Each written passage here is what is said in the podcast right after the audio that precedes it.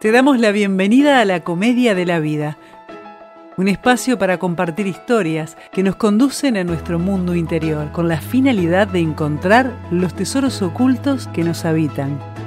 A partir de este momento, contigo, Alejandro y Alejandra.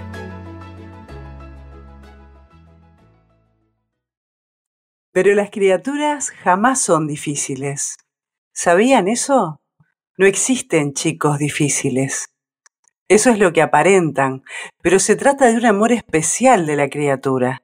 El niño que crea problemas está en conexión con alguien que no encuentra lugar en la familia. Bert Hellinger. Buenas, buenas. Medeiros Cardoso. ¿Cómo va? Tanto tiempo. Yo estoy muy feliz de que la producción llegó a los números con su representante. ¿Cómo le va, señor García? Sí, ayer cuando mi representante me llamó y me dijo está hecho, la verdad me puse muy contento, a mí me encanta estar, pero vio que él es el que está ahí siempre con las negociaciones. Sí, siempre. No, tenés que pedir un poquito más, tenés que pedir un poquito más. No me dijo mucho su representante, pero lo que me comentó al pasar es que hoy vamos a hablar de un tema de moda, que la verdad que hace tiempo, que hace años que, que se está hablando, que está de moda el déficit atencional, que algunos dicen que es una pandemia en niños y adolescentes. ¿Vos qué opinás? Creo que es una endemia más que una pandemia, ¿no? Entonces, pero hay varias, varios, eh, vamos a decir, varias pandemias en el mundo hoy, ¿no? La celiaquía, el déficit de trastorno atencional, bla, bla. Hay muchas, muchas cosas que están de modas Hoy vamos a tocar una que es el déficit de trastorno atencional, en realidad, que es muy interesante y tiene, tiene muchas, muchas cosas para, para poder entender y al final, como todo, ¿no? Será el camino de cada uno que elija para recorrer, ¿no? Yo he escuchado incluso médicos viejos, ¿no? Que dicen que esto es inventado y tengo historias de gurises que de los 5 o 6 años lo están medicando, ¿no? O sea, de hecho cuando en un colegio eh, lo primero que ven un, un gurí que no está en, las expectativas o en, el estándar definido de comportamiento, inmediatamente piden un diagnóstico o recomiendan un diagnóstico a los padres. Y ahí van los padres con todo el peso de, de las túnicas blancas eh, a recibir ese diagnóstico. Y no siempre te agarran bien parado, ¿no? Y automáticamente ese diagnóstico mayormente termina en una medicación que dura años. ¿Cómo, en tu experiencia, cómo ves esto? Y yo sé que te encanta medicina germánica. ¿Cómo, cómo es la mirada de la medicina germánica? Bueno, primero lo, lo que comentabas eh, sobre esos médicos que dicen que esto es un, es un invento. Y yo creo que es, es, es, parte de una herramienta también, ¿no? Como hay muchas otras, el déficit de atención es una herramienta también, ¿no? Para. Creo que es para sacar el foco donde hay que ponerlo realmente. Y es parte también de un. Vamos a decir, de una maquinaria gigante que tenemos detrás, ¿no? Que, no vemos, pero que está ahí siempre, que son las farmacéuticas multinacionales, ¿no? Y esto, porque siempre terminamos en las famosas pildoritas resuelve todo. Entonces, creo que hay, hay mucho más, ¿no? Pero bueno, vamos al tema más cercano, que es cómo, cómo se ve desde este lado, ¿no? El trastorno de déficit atencional, eh, según dicen los expertos, se puede resolver básicamente con medicación, ¿no? Y con muchas otras cosas también. De parte de la medicina germánica, que es lo que vos me estabas preguntando, eh, la medicina germánica ya han hablado ustedes en el podcast muchas veces antes, y hay algo que se, que se llama constelación, constelación cerebral, ¿no? Que habla cuando tenemos eh, dos conflictos activos en el cerebro. Entonces, cuando hay dos conflictos, se genera algo que no genera patologías eh, físicas, pero sí cerebrales, trastornos como este. Eh, cuando hablamos específicamente del TDAH, hablamos de la corteza sensorial y hablamos de que las personas mayormente que tienen este trastorno tienen un doble conflicto de separación.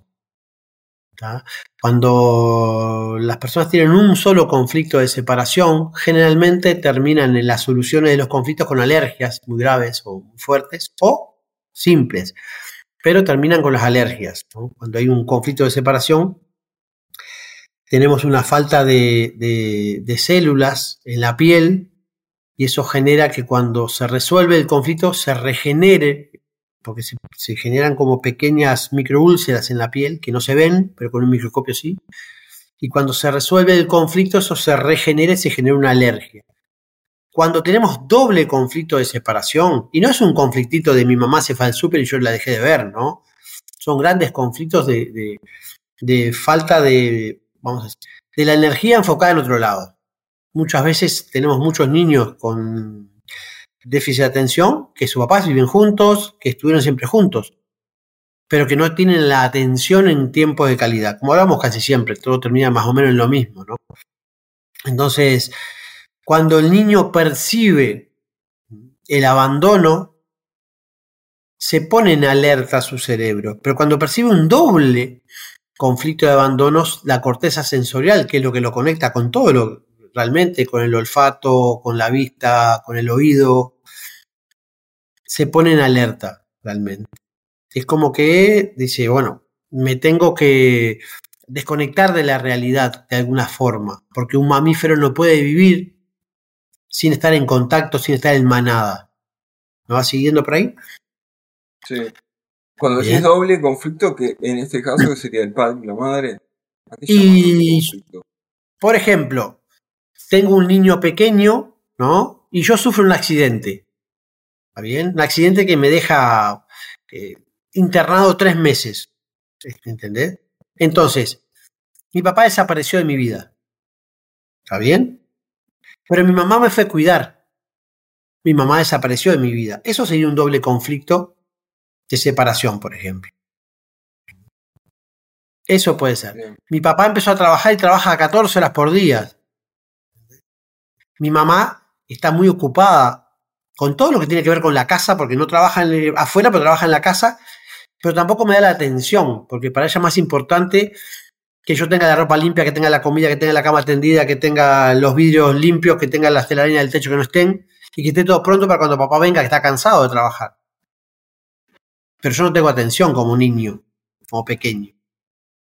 Tengo un doble conflicto de separación también. Entonces, siempre vamos a lo mismo, el déficit atencional para mí es literalmente un déficit de atención. No siempre, eh, vamos a decir, somos conscientes de esos. Alguna vez escribí un, pequeño editorial chiquito que hablaba de un, papá que, trabajaba muchas horas en el día y lo tengo por ahí guardado en los archivos, pero básicamente era el papá se levantaba de mañana, temprano se iba a trabajar, y en su trabajo hablaba de sus hijos, de su familia, de cómo los amaba, cómo los quería. Todos sus, sus compañeros de trabajo conocían su familia, conocían sus hijos, conocían todo. Llegaba a las 5 de la tarde de su casa, 5 o 6 de la tarde, y ya el niño que no había hecho los deberes y el padre preocupado porque el niño hiciera los deberes, porque era la hora que el niño ya había llegado de la escuela hace un ratito. Entonces, que hacer los deberes, que preparate. A las 7 empezaba el informativo y el padre conectaba con la televisión con informativo. Y tenía informativo como hasta las 9 de la noche, porque empezaba uno, enganchaba con el otro y enganchaba con el otro. Después cenaban, pero el padre ya estaba conversando con su mamá de cómo iba a ser el día siguiente en esto. Y después todo el mundo a dormir. Entonces, eh, había una separación en ese tema. No, no, no estaba el papá presente y el papá amaba a sus hijos, en realidad. ¿Se entiende? No había un papá que no amara a sus hijos, había un papá que no estaba presente en tiempo de calidad con sus hijos.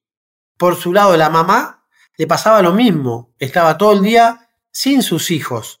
Bien, hacía su vida, salía, venía, tenía la casa hermosa porque también, por suerte, estaba en su casa para sus hijos, pero sus hijos estaban en la escuela porque iban de las 8 a las 5 de la tarde. Cuando llegaban, la preocupación era, tenemos que hacer la tarea que nos mandaron en, el colegio, que tuvieron 8 horas, pero no tuvieron tiempo a hacer tarea en, el colegio. Y de ahí, otra vez, vamos a hacer esto, vamos a hacer lo otro, pero jamás eh, la atención en calidad que los niños requieren, que es simplemente mimos y juegos. Un niño no precisa otra cosa que eso, porque en el juego está el aprendizaje para un niño. Como el pequeño león aprende con su papá y con su mamá luchando, los perros aprenden mordiéndose con, sus padres, los niños precisan juegos. Entonces, siempre tenemos ese déficit de atención. En cualquier niño que tenga déficit de atención, tenemos TDAH después. ¿Serán eh, coincidencias casuales? No sé, capaz que sí, capaz que son causales también. Entonces, ese doble conflicto de separación que habla la medicina germánica de la corteza sensorial, son dos conflictos activos realmente. ¿Y por qué siempre está el conflicto de separación activo? Porque el niño después está en conflicto consigo mismo también. Me tengo que separar de esto porque soy tratado diferente, porque quiero llamar la atención. Cuando un niño, un papá no está en su casa, llega, el niño quiere llamar la atención. El niño que hace mucho barullo porque realmente no tuvo a su papá y quiere que su papá lo atienda. Y su papá le dice, callate que tengo que mirar el informativo. O callate que estoy conversando con mamá. O lo ignora directamente. ¿Se entiende? Y hoy, con el asunto de los celulares, es más todavía. El niño le quiere mostrar un dibujo a su papá y el papá está con, el celular prendido. La mamá con, con las redes. Y el niño está ahí, no sabe qué hacer. Entonces hace barullo, hace quilombo, pero el otro día va a la escuela y hace barullo porque alguien tiene que atenderlo. Y entonces pasa a ser un niño, un niño conflictivo después. Creo que es tan claro cuando lo decís y después en el día a día cuántas familias no lo ven, ¿no? Y no lo vemos, no, no, lo vemos con las mejores intenciones. Si no ponemos el observador a, funcionar todos los días, no lo vemos. A mí me pasa, yo tengo una hija de 18 años, 19 años, y me pasa a veces que yo estoy, ella me quiere contar algo y yo estoy con mi mente en otro lado. Tengo que poner el foco realmente, porque si no, eh, no funciona. Entonces, sin querer, nos vamos metiendo cada vez más eh, eh, en estar ausentes, estando ahí, en realidad. Entonces, el niño va a la escuela el otro día y ¿qué quiere hacer? Y que me atiendan, barullo, ruido. Niño solo, niño que también se reinventa, se hacen más inteligentes también. Mucho más inteligentes, más perceptivos. Van a la escuela y, con cuatro años y aprenden mucho más rápido a veces que los otros niños. O no les interesa el tema que están propuestos. Y entonces molestan, hacen ruido, son barullentos. Y ya los maestros ya se ponen en, la historia de que, uh, este niño es problemático, tenemos que atenderlo. Vamos a hacerle un diagnóstico a ver qué, qué está pasando, porque no es normal. Entonces, yo creo que deberíamos preguntarnos si es normal que un niño vaya con cuatro años y se siente en una silla y esté cuatro horas, cinco horas sentadito en un banco. Está difícil eso, realmente o haciendo lo que hacen todos los niños. Ahora vamos a jugar con papelitos, todos a jugar con papelitos. Ahora vamos a jugar con muñequitos, todos a jugar con muñequitos. Ahora vamos a cantar, todos a cantar. Y el niño en esa edad está en la edad del eh, aprender, del tocar, del sentir realmente, de lo sensorial. Todo el tiempo. Él quiere experimentar. Pero no quiere experimentar lo mismo que experimenta el compañito al lado, capaz. Entonces toda una, una bola gigante que se va haciendo hasta que el niño con 6, 7 años termina eh, diagnosticado con déficit de atención. No puede atender lo que la maestra le dice, realmente. Y el niño entra en otro conflicto, porque ahí ya es diferente al resto. Y también quiere salirse de ahí, porque todos los días tiene que tomarse una pastillita para estar. y una de las cosas que afecta. ¿Eh? Perdón algo brutal que vos habías contado hace un tiempo es un tiempo que vos estabas trabajando en un colegio. No sé si querés contar la historia. Que tenía Sí. la cantidad enorme de gurises. Eh, sí, trabajaba en un colegio, yo pues tenía en aquel tiempo, tuve muchas, muchas historias en mi vida y tenía como la concesión de la cantina del colegio y me llamaba la atención que en el colegio estaba, había una bandeja llena de vasitos con pastillitas. Yo no sabía lo que era la Ritalin, la pastillita que le dan a los niños con TDAH, no, no conocía lo que era. Eh, como un 70% del colegio estaba medicado, de los niños del colegio. Un, colegio en una zona de, vamos a decir, de una economía alta, básicamente. Eh, cuando empecé a preguntar, yo conversaba mucho con, lo- con los niños y le pregunto a, uno de los chicos qué es lo que tomaba y me dice, yo tomo una pastilla porque tengo déficit de atención, decía. Ya hace unos años. Y esto hace unos cuantos años. Recién estaba como empezándose a ponerse de moda la, la- la pastillita. O se conocía menos que todos la tomaban en realidad. Cuando le empecé a preguntar al niño por su, por su historia, por su vida, porque generamos un. Yo le empecé a dar atención y el niño se empezó a pegotear. El niño ya no iba a jugar, se quedaba ahí conversando conmigo. A mí no me gustaba. Entonces el niño me comenta que su papá es piloto de avión. Su papá volaba desde Europa a Asia, en- en- entonces no estaba en su casa, venía cada un mes, a tanto, porque antes vivía más, más cerca, pero lo habían trasladado para esos lugares. Entonces ya ahí teníamos un, realmente un conflicto grande de separación. Aparte un niño que adoraba a su padre, y su padre se ve que era un padrazo también, pero tenía que trabajar. Cuando le pregunto por su mamá, dice, no, mi mamá hace como 15 días que no está en casa porque se fue a ver un recital de Paul McCartney a Inglaterra y ya se iba a quedar unos días más porque se iba a pasear también, entonces ya se quedó por allá. Y digo, ¿y vos con quién vivís? Con una niñera. Ella me, vive con nosotros, me cuida, me, me trae, me lleva.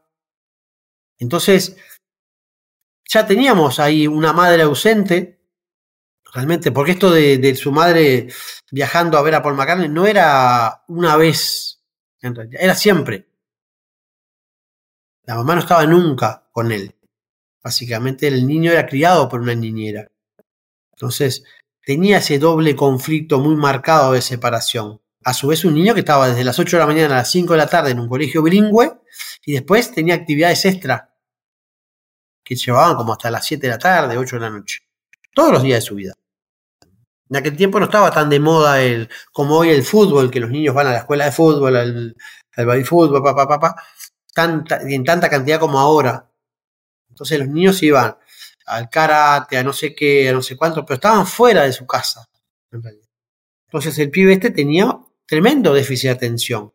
Y un pegote después, cuando alguien le daba atención, yo trabajaba con una muchacha que también era muy maternal en realidad, y le daba mimos a los grises y le pegaban todos. Los niños no querían ir a la clase por quedarse en la cantina en realidad. Cuando no debería ser tan normal, debería ser que los niños quisieran más jugar que estar ahí conversando con un adulto. Sin embargo, estaban ahí. Entonces, hay muchas historias de este tipo. Atendí un, un chiquito en, en Brasil, en Campinas, también déficit de atención. Digo, wow.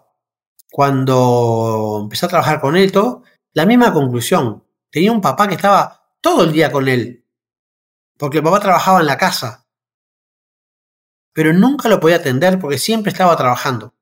Su mamá trabajaba afuera, entonces el niño no tenía quien lo atendiera, ni siquiera 15 minutos en tiempo de calidad. Tenía papá presentes muy trabajadores.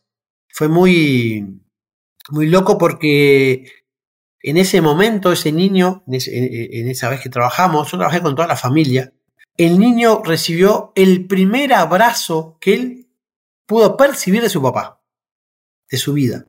Un niño con 10 años. Qué brutal, ¿no? Sí, un abrazo de, de, ahí, de un minuto, dos minutos, tres minutos, ¿no? Primer abrazo. Entonces, eh, son casos como extremos, ¿no? Casos que, que, o sea, que es como para mostrar mismo cómo se puede generar. Pero se genera hoy todos los días. Todos los días he visto mamás amamantando con el celular en la mano, mirando las redes. He visto papás llevar al niño al parque y estar con el celular en la mano y no jugando a la pelota con el niño. ¿Entendés? Estamos tan atrapados en ese mundo que por eso cada día hay más y más y más y más niños con déficit de atención. Por eso ese doble conflicto de separación. Son las historias son brutales y uno se queda. ¿Por qué no las escuché antes? Porque, poner casos extremos, pero hay, micro ejemplos. Ir al parque del celular o el informativo. Está clara las causas de qué ocasiona eso, desde la medicina germánica o de cualquier otro camino que no sea la medicación. ¿Cómo salís de esto? Eh, en este mundo de hoy es bastante difícil salir de esto, porque el niño que está mucho tiempo medicado, pues pierde el sentido, en realidad. Pierde el, ser igual que el resto. A veces es bueno también, no ser igual que el resto. El tema es que siempre está en conflicto el niño. Todo el tiempo está en conflicto con esto. ¿Por qué? Por ser diferente. Primero que todo. Por vivir en un mundo paralelo. Un niño que está medicado con una pastilla que te lleva por un mundo, estás viendo un mundo paralelo, que cuando te salís del químico, volvés a la realidad total. Entonces siempre estás conflictuando entre volver a la realidad sin resolver mis historias y estar medicado. A su vez estar medicado para ir a estudiar, un niño lo ponen en una realidad paralela para ir a portarse bien en una escuela o a un liceo. Y es difícil salirse después de eso. Cuando los papás no entienden que la falta de atención, atención de calidad, está ahí, básicamente. Entonces los pequeños se vuelven, eh, vamos a decir, reactivos. Al niño tienes que decirle, hace tal cosa, hace tal otra, volvé tal otra, porque están transformados en pequeños robots. Después, ¿cómo generamos tiempos de calidad? Hay que poder entender lo que tiene que ver con eh, los celulares, por ejemplo. El celular es una máquina de generar dopamina, todo el tiempo. Pequeños estímulos de dopamina que hacen que uno lo quiera tener. Y los niños, increíblemente o biológicamente, buscan, los que tienen TDA, que tienen una poca generación de la dopamina, buscan generarla ahí biológicamente. Es muy difícil sacar a un niño con trastorno atencional de la tecnología, por ejemplo, porque están constantemente viciados porque generan esa dopamina que necesita. Entonces, lo primero que hay que ver es, ¿le saco, ¿le saco el celular al niño? ¿Le saco la tecnología? No. ¿Por qué? Porque esa es la solución que encuentra la criatura. Le tengo que mostrar un mundo paralelo donde pueda yo engancharlo, realmente. Donde pueda generar la dopamina que el niño necesita generar todos los días. Y eso es tiempo de calidad. Es muy fácil decirle a un, a un, niño de 7, 8, 9, 10, 12 años, soltar el celular, hacer algo diferente. Pero el niño no sabe qué hacer diferente, porque el niño vive en un mundo paralelo hace mucho tiempo, donde él necesita llamar la atención, necesita que lo guíen, necesita que lo mimen, necesita que estén con él ahí. Entonces es muy, parece muy simplista. Ah, apagarle la televisión, sacarle el celular y ponerlo a leer. Pucha, ¿cuántas veces le leíste un libro a tu hijo o a tu hija? ¿Cuántas veces lo enamoraste con un libro a tu hijo o tu hija? ¿Cuántas, ¿Cuántas veces te vio leyendo un libro tu hijo y tu hija? ¿Entendés? Anda a jugar, ¿Cuántas veces jugaste con tu hijo o con tu hija? Entonces, el niño que estuvo tanto tiempo en ese conflicto doble de separación necesita reinventarse realmente, rearmarse. Y para eso precisamos, cuando están los dos papás, los dos papás en coherencia en decir, bueno, vamos por acá, pero vamos por acá o vamos por allá, vamos juntos. Porque genera mucho estrés un niño con déficit de atención también. Y genera muchos conflictos. Y cuando hay hermanos, uno, dos, tres, cuatro hermanos, también genera mucho estrés en el ambiente, porque es diferente. Porque siempre su leitmotiv es llamar la atención. quiero que me den atención, así no tengo déficit atencional. Sí, sí, es como un efecto dominó, ¿no? En la casa. Exacto. Este, En la casa, en el colegio, eh, en todos lados. Es una bola de nieve que se va, va creciendo, creciendo, creciendo, creciendo y no para nunca. Por eso es muy difícil que salgan los niños de esa situación. Cuando Por decís eso muchas que- veces es mejor eh, aprovechar las vacaciones, por ejemplo, para poder generar cambios, pero en, en comprometerse realmente, en decir, bueno, ¿qué, qué vamos a generar para que el niño se sienta atendido? Fuera de ese nivel donde tiene que estar medicado constantemente, porque si no, es un problema para, para el sistema, en realidad. Un niño que pregunta es un problema, un niño que cuestiona es un problema, un niño que hace ruido es un problema. Un niño sano emocionalmente es un problema para el sistema. Porque el sistema precisa que vos te sientes en una escuela o en un liceo muchas horas a absorber lo que el maestro te quiere transmitir nada más. ¿Me entendés? Entonces, eh, yo creo que el, no sé si es la solución, pero un gran avance es decir, bueno, ¿cómo me voy a reinventar para que el niño pueda salir de esa historia, que no es de una vez, es de siempre, es una bola gigante, que se genera puntualmente por un conflicto biológico o por dos conflictos biológicos. Pero después, después se va reinventando el conflicto constantemente. No quiero ir al psicopedagogo, no quiero ir a la psicóloga todos los días, no quiero ir que todos los días me traten diferente, no quiero tomar una pastilla todos los días.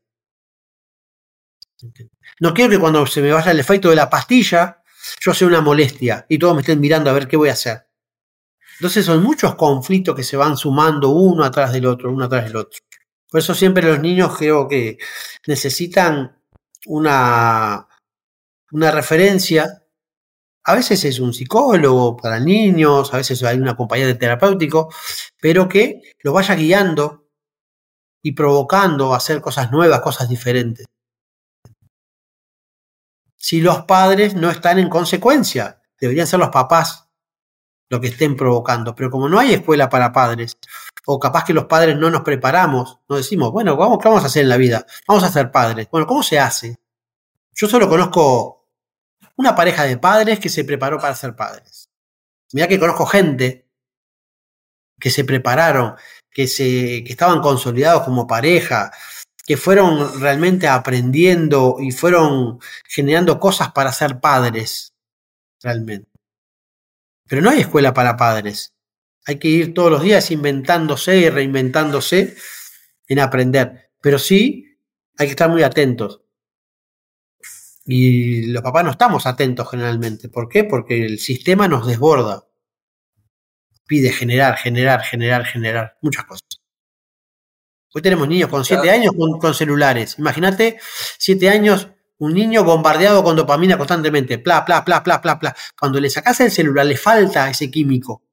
Es como darle cocaína a un niño.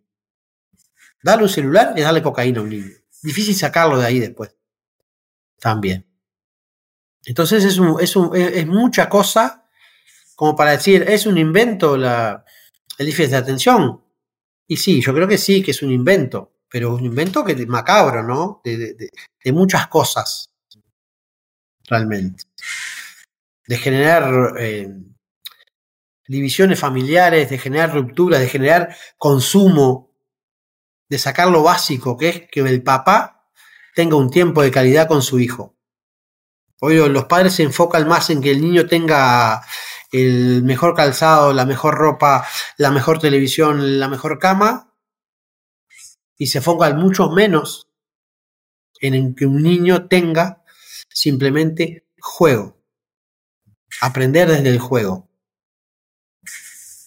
Entonces entramos en el sistema donde mandamos a nuestros niños a las escuelas con dos, con tres, con cuatro, y hago mea culpa, yo mandé a mi hija con dos años una escuela. Y bueno, que ellos se encarguen. Ahí. Y eso generado por el sistema. Hace 30 años los niños iban a la escuela con 6 años. En la pedagogía Waldorf, los niños se empiezan a alfabetizar con 7 años.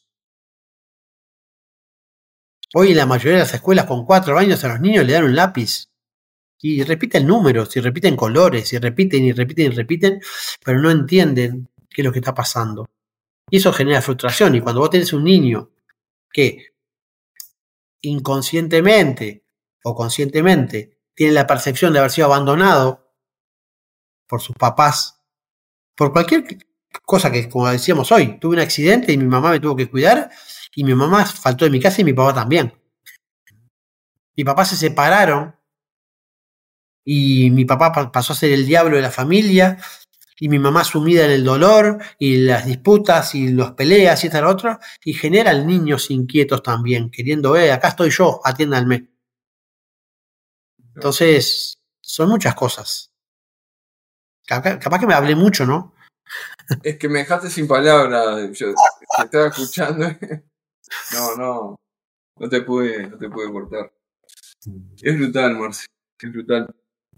Y y la verdad que da para, da para mucho más, ¿no? Porque todo lo que vos decís desde la perspectiva del niño es una mirada, pero cuando ese niño ya es adolescente es otro viaje distinto y es más complicado. está, Sin duda. Los gurises hacen su propio camino, ya son adolescentes ya no es tan fácil lidiar como cuando tenían siete. Exacto. Y para variar, para variar acá tenemos a la, producción haciendo señas que, que estamos pasando de tiempo. no, no, a mí me contestaron por más tiempo. Ah, te contestaron por más tiempo, me encantó. Me encantó. vos, vos tenés influencia ahí. Tengo, tengo, tengo. Aprovechemos la influencia. No, eh, cosas que podemos hacer para colaborar con nuestros, nuestros niños cuando ya están diagnosticados, ¿no? Esto es como decir, bueno, pero ahora tengo que trabajar y sí, tenía que haber trabajado mucho antes. Entonces acá hay dos consejos. Primero para los padres, o tres consejos. Aquellos padres que quieran ser padres, prepárense, porque los niños necesitan tiempo de calidad. Siempre. Una mamá cuidando a su niño necesita enfocar la energía en su niño desde el día cero de la concepción o antes. Necesita poner la energía ahí. Entonces, mamá, eh, procura un papá, un acompañante que esté acorde a la situación, a la altura del conflicto realmente. Para poder estar ahí presente. Para cuidar a mamá, entonces hay que ir preparando todo el embarazo. Cuando nace el niño hay que estar presentes en tiempos de calidad. Y a veces decía, ah, es un bebé, tiene un mes. Sí, pero responde estímulos, juega con él. Hablale, que te conozca sensorialmente, te sienta, te huela, te perciba realmente. Todo el tiempo. Es un, vamos a decir, es una fabriquita de un producto excepcional. Es como fabricar un Ferrari, viste que después va a valer un montón, pero para fabricar un Ferrari tienes que ponerle la energía realmente para que sea un Ferrari y no un fitito. Y el niño es lo mismo, puede ser un fitito o un Ferrari. Realmente. Entonces, a esos papás que van a ser papás es, bueno, ¿cómo lo voy a hacer para tener lo que necesito para vivir, pero tiempo de calidad para mi hijo? A los papás que ya tienen un, niño eh, con 3, con 4, con 5 años, es poner el foco rápido en ver qué está pasando, cómo estoy dando el tiempo de calidad a mi hijo. Para que cuando llegue el momento de ir a la escuela, que allá la maestra no me lo mande a un diagnóstico y me diga, ah, tiene difícil de atención. Y después también eh, en la alimentación para los chicos que son más grandes, primero cambiar la propuesta, ¿no? Decir, bueno, vamos a, bajar la dopamina que te genera el celular, pero vamos a generar otras cosas. Porque para el niño, como para el cocainómano, es más fácil, más simple. Ahí tengo la solución rápida de generar. Pero también hay alimentos, porque la, falta o, el cuerpo produce la dopamina a partir de un aminoácido la tirosina, y eso se genera mucho también con la alimentación. Entonces, procurar eh, alimentos ricos en tirosina también. Para poder generar desde ahí, y a su vez vamos a generar una alimentación sana. Para los que ya están más comprometidos y tratar de eliminar todos los, eh, alimentos procesados, por ejemplo. Tirarlos para afuera. Convencer al niño de que la miel es más rica que el azúcar. Eh, provocarlo realmente a descubrir. Los niños con déficit de atención se enfocan en algo y lo logran. Es una ventaja que tienen los, niños, ¿no? El hiperfoco que le llaman. Que pueden poner el foco y decir, los provocás y ellos van. Entonces, provocarlos a que se vuelvan sus propios cocineros, que busquen alternativas en vez de ir al McDonald's. En vez de comer papas en McDonald's, provocarlo que pele su propia papa. ¿Qué tal si la planta también, no? Pero bueno, ya vamos mucho ahí, realmente. ¿Y cuando son más grandes, Marce? Y cuando son más grandes, primero hacerte cargo, ¿no? De lo que ya pasó. Y después acompañar sus procesos, realmente. Porque hay un cerebro que ya está desarrollado y hay que ir acompañando, confiando realmente en ellos. Confiando, no generando más expectativas. Aparte tenemos niños con déficit de atención que ya, eh, vamos a decir, están más cerca de ser autistas que ser con déficit de atención, ¿no? Tenemos ese tipo de chicos. Y tenemos el chico aquel que es barullento, nomás que es ruidoso. Y también le dicen que es déficit de atención porque no atiende en la escuela. Entonces, busquémosle una escuela acorde para que él pueda poner ese foco en aprender lo que realmente le hace bien. Entonces digo, ¿cómo? Y lo mismo, generemos ambientes de calidad para los niños. Pongámonos de acuerdo, madres, padres, en el cómo. Los niños parece que fueran a veces eh, mercancías, ¿no? Ah, no, yo soy el que tiene la razón. No, yo soy el que tiene la razón. Yo soy el que tiene la razón. No, esto hay que, hay que realmente poner el foco en qué es lo mejor para el niño, para el adolescente. Realmente. Entonces son, son muchas cosas. La, producción me contrató por pocas horas, pero tendríamos que estar muchas horas hablando de esto, porque Es, es, muy grande el abanico, realmente. Es brutal, es brutal. Pero siempre hay que ver que el niño que tiene déficit de atención, primero hay que, hay que llevarlo, por eso siempre hablo de las vacaciones, a que el niño no sea un dependiente químico, empezar a generarle nuevas circunstancias para que el niño no sea un dependiente químico. No le puedo sacar la ritalina de un día para el otro al niño, porque es algo que se acostumbró su cerebro ya. Entonces ir de a poco a generarle más confianza, generarle actividades, ir conduciéndolo, ayudándolo en la búsqueda realmente, de qué me gusta, qué no me gusta. Ya que tener en cuenta que un niño con hiper, con déficit de atención, eh, si a él le gusta algo, lo va a hacer. Entonces generar expertos. Me gusta, no sé, jugar con herramientas, generar un experto en eso. Acompañarlo para ese lado. Va a ser bueno, sin duda. Me gustan las matemáticas y bueno, lo acompaño para ese lado. Acompañar, ¿por qué? Porque hay que entender que un niño con déficit de atención no es un niño como los otros, domable. Los niños que se consideran eh, normales para la sociedad son domables. Vos vas, decís, hace tal cosa, hace tal otra, estudia esto, estudia lo otro y lo van a hacer. Estos niños necesitan hacer cosas que les gusten realmente. Por eso hay que cambiar las metodologías de enseñanza para los niños con, con déficit de atención. Provocarlos diferentes. Y hoy la educación no está preparada para ellos. Está lleno de niños con déficit de atención. Y los padres tampoco están preparados. Y los padres no estamos nunca preparados para ser padres. Aprendemos todos los días. Realmente. Pero provocarlos porque son niños que responden al estímulo. Realmente. Para hacerlos después más independientes. Y para hacerlos normales. Todos somos, tenemos déficit de atención. Yo me disperso todos los días, realmente. El asunto que los chicos con déficit de atención muchas veces tienen, eh, problemas con la memoria a corto plazo, que tiene que ver con la corteza sensorial también. Por eso hay que, hay que ponerlos a hacer cosas que les gusten realmente.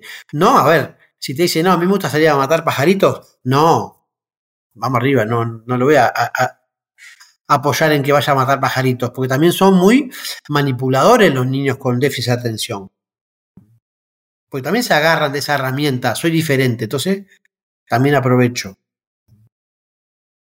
Hay que tener un equilibrio en eso también.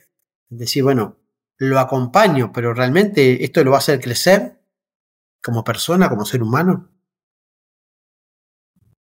Quiere hacer deporte, quiere hacer jugar, jugar al básquetbol. Y bueno, lo acompañamos. ¿Le gusta? Vamos arriba, vamos ya. Quiere salir a robar gallinas, no, no está bueno. Realmente. Son cosas diferentes. Me voy a los extremos, como siempre, ¿no? Para que quede. Para que quede claro. Para graficarlo. Pero en suma es, es eso realmente, ¿no? Es los estímulos electrónicos, tratar de quitarlos paulatinamente, generando otro tipo de estímulos. Porque el niño ya está viciado con eso. Y es un generador de dopamina constante. Pequeñas dosis, pero que te van haciendo adicto, ¿no? Es como todo. Si quieres hacer un, un adicto a cualquier tipo de drogas, dale a poquito que te va a pedir más. Solito te lo va a pedir más. Entonces, creo que por ahí, mi estimado García, vendría a la mano. Capaz que fuimos muy rápido, capaz que no quedamos muy claros, pero bueno, la audiencia después nos mandará mensajitos y retomaremos en el próximo capítulo. Ahí va, y tramitamos otro. Para profundizar. Porque el abanico es enorme, ¿no? Es, Cada uno es, una puntita que empezás a tirar. Sí. Es un capítulo en sí mismo. es que cada historia es diferente. Cuatro años, otro siete años y otro un adolescente de 15. La realidad de los padres. Exacto. Eh, todo todas las familias son un mundo lo que pasa. Eh, por eso es difícil meter en la cajita a todos por igual. La receta no es igual para, para todo el mundo. Porque los déficits de atención son diferentes en todas las manadas. Pero sí los hay. Atendí a un chico en, Estados Unidos, hijo de un CEO de una, de una compañía muy grande, realmente, un tipo que trabajaba mucho, mucho, mucho, mucho, todo el tiempo. Y trabajaba muchas horas en su empresa y viajaba una, dos horas todos los días y llegaba a su casa y el teléfono no paraba de sonar. Entonces cuando me presentaron al pibe empezamos a, trabajar con el papá en realidad. Y claro, cuando empezamos a investigar en la historia de su papá, un inmigrante que había llegado y que, bueno, que estaba todavía en esa situación de, de, de, generar, de generar, generar, generar, para salir de esa historia que ya había salido hace rato pero él seguía en su inconsciente queriendo generar. ¿Para que sus hijos, tenía dos, tuvieran todo lo que él no tuvo? Ese era su, su, leitmotiv. Entonces trabajaba, trabajaba, para, iban al mejor colegio de su ciudad, tenían la mejor casa, las mejores cosas.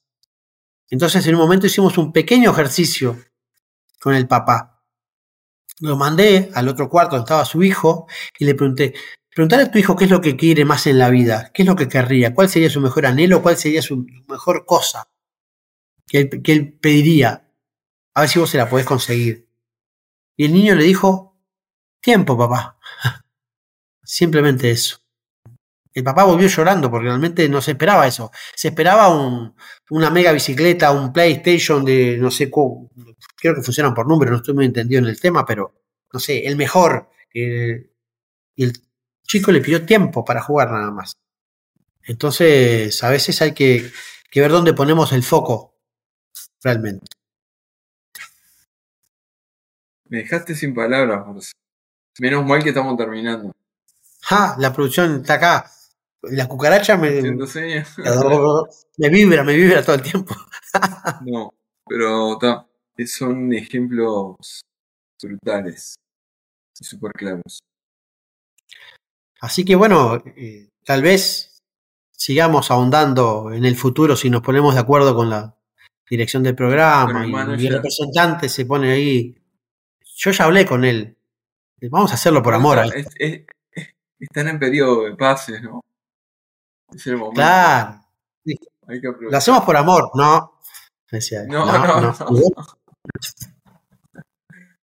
Te mando un abrazo grande y mil gracias por acompañarnos hoy. Y me quedaron ganas de, de seguir charlando, aunque no me comes más.